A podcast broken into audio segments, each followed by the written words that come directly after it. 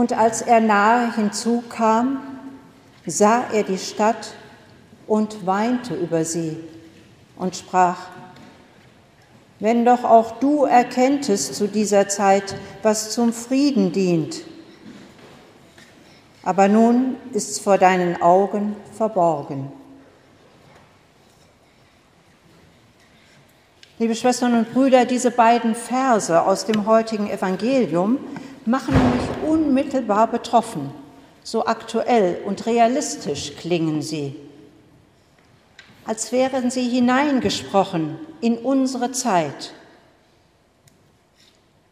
Ganz spontan fallen mir Städtenamen ein, die zum Synonym für Terror, Gewalt und Hass geworden sind.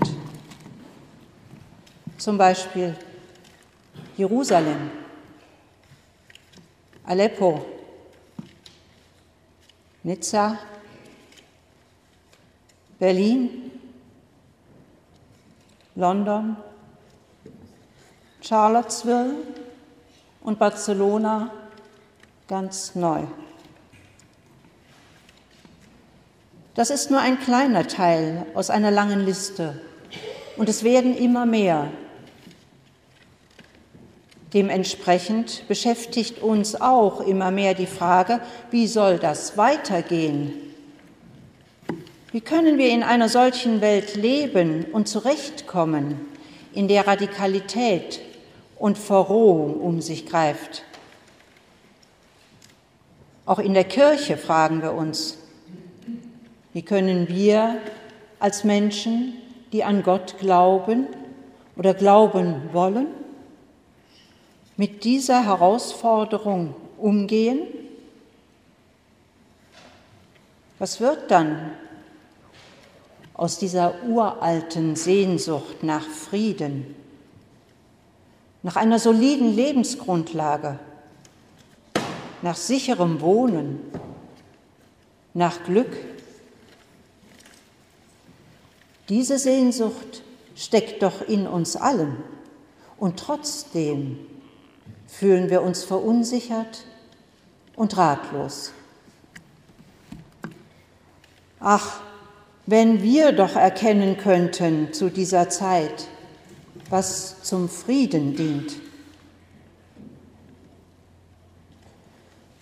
Nun dürfen wir durchaus hilfesuchend das heutige Evangelium befragen. Was dient denn nun zu dieser Zeit dazu? Dass wir Frieden bekommen. Ein Zehn-Punkte-Programm wird uns natürlich nicht serviert, dafür aber ein Fingerzeig ganz anderer Art. Wenden wir uns also der Stadt Jerusalem zu, wie Jesus das in der Erzählung des Lukasevangeliums auch tut.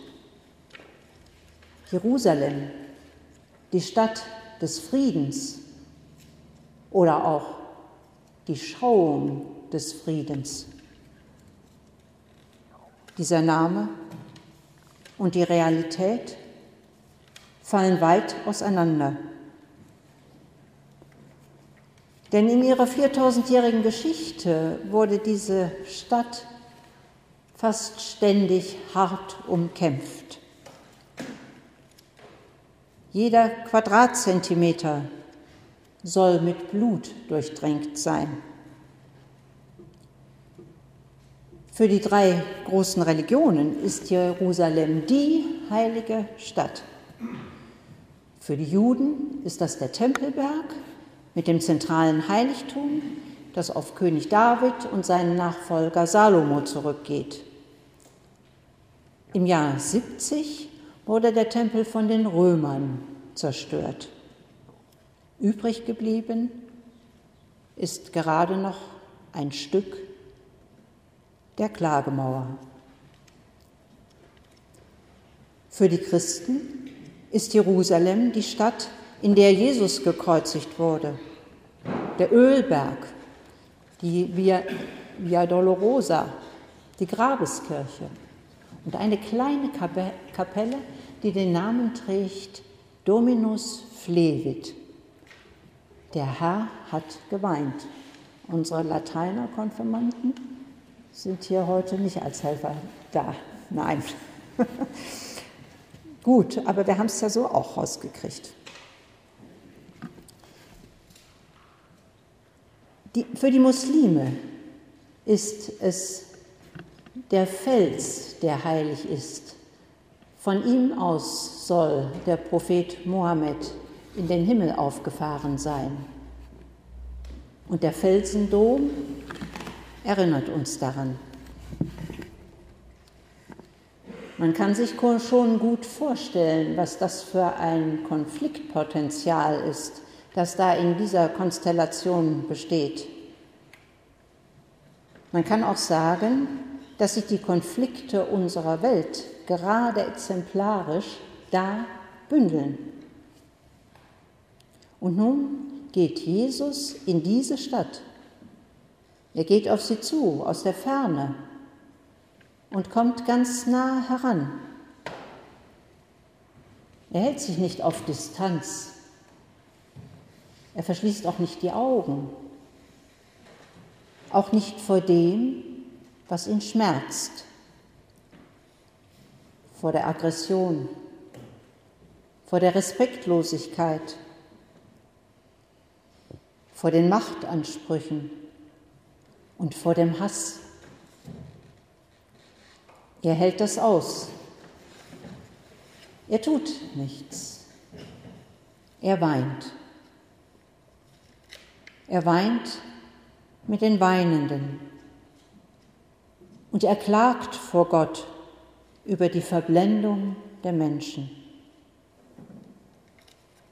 Wenn doch auch du erkennen würdest zu dieser Zeit, was zum Frieden dient aber nun ist es vor deinen Augen verborgen. Unausgesprochen bezieht Jesus uns alle ein, aus den verschiedenen Teilen der Welt, Kirchenleute und Politiker, Erwachsene und Jugendliche, Banker und die Reinigungsdienstfirmen. Macht Frieden.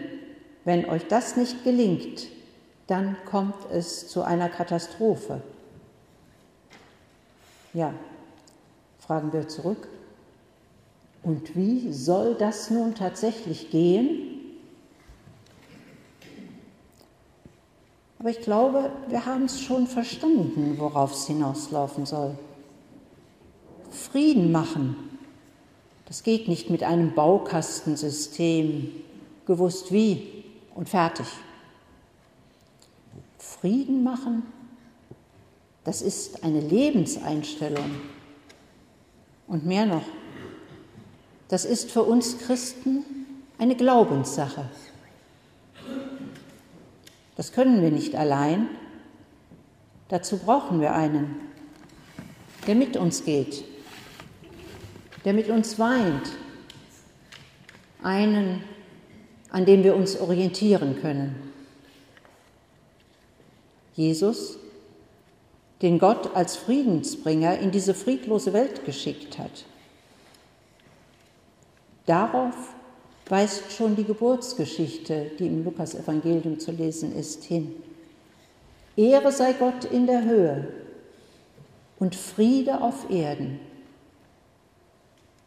Beides gehört zusammen. Nur wir vergessen das immer wieder oder wollen es vielleicht auch gar nicht wahrhaben.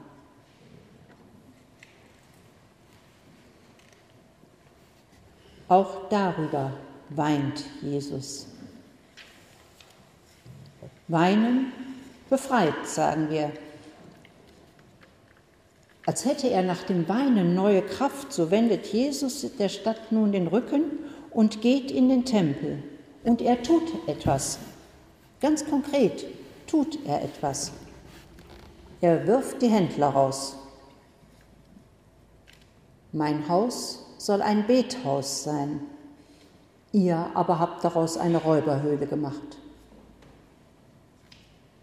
Er reinigt die Kirche und macht sie wieder zu dem, was sie eigentlich sein soll. Ein Ort der Stille. Ein Ort, an dem Gott und Mensch zusammenkommen können, ungestört und unverfälscht. Der Kommerz hat einen anderen Ort. Auch die Macht, auch das Prestigedenken, auch das Einflussnehmen. Ich denke, auf diese klare Unterscheidung kommt es an.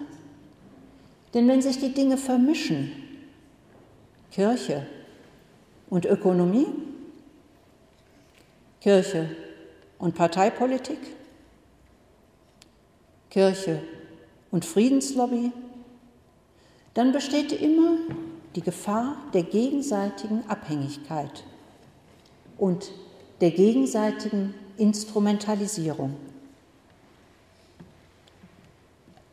Den Extremfall erleben wir ja gegenwärtig beim IS. Mit der Religion wird jede Untat gerechtfertigt. Der Islam wird instrumentalisiert. Er wird missbraucht.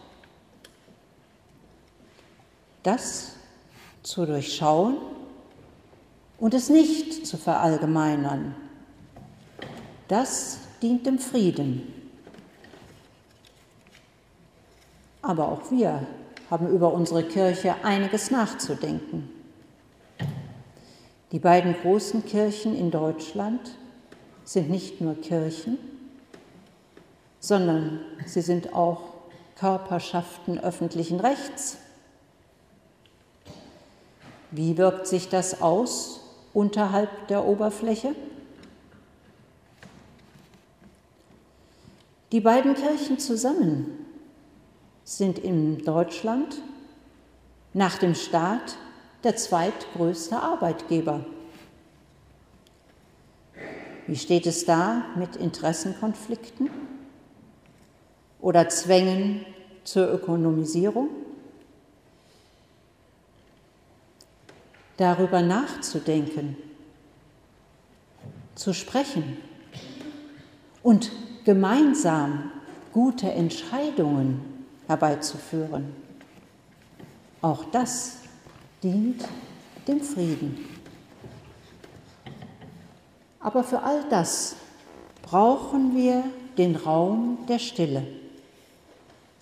Ungestört, unverfälscht und rein. Und der Friede Gottes, der höher ist als alle Vernunft, der bewahre unsere Herzen und Sinne in Christus Jesus, unserem Herrn. Amen.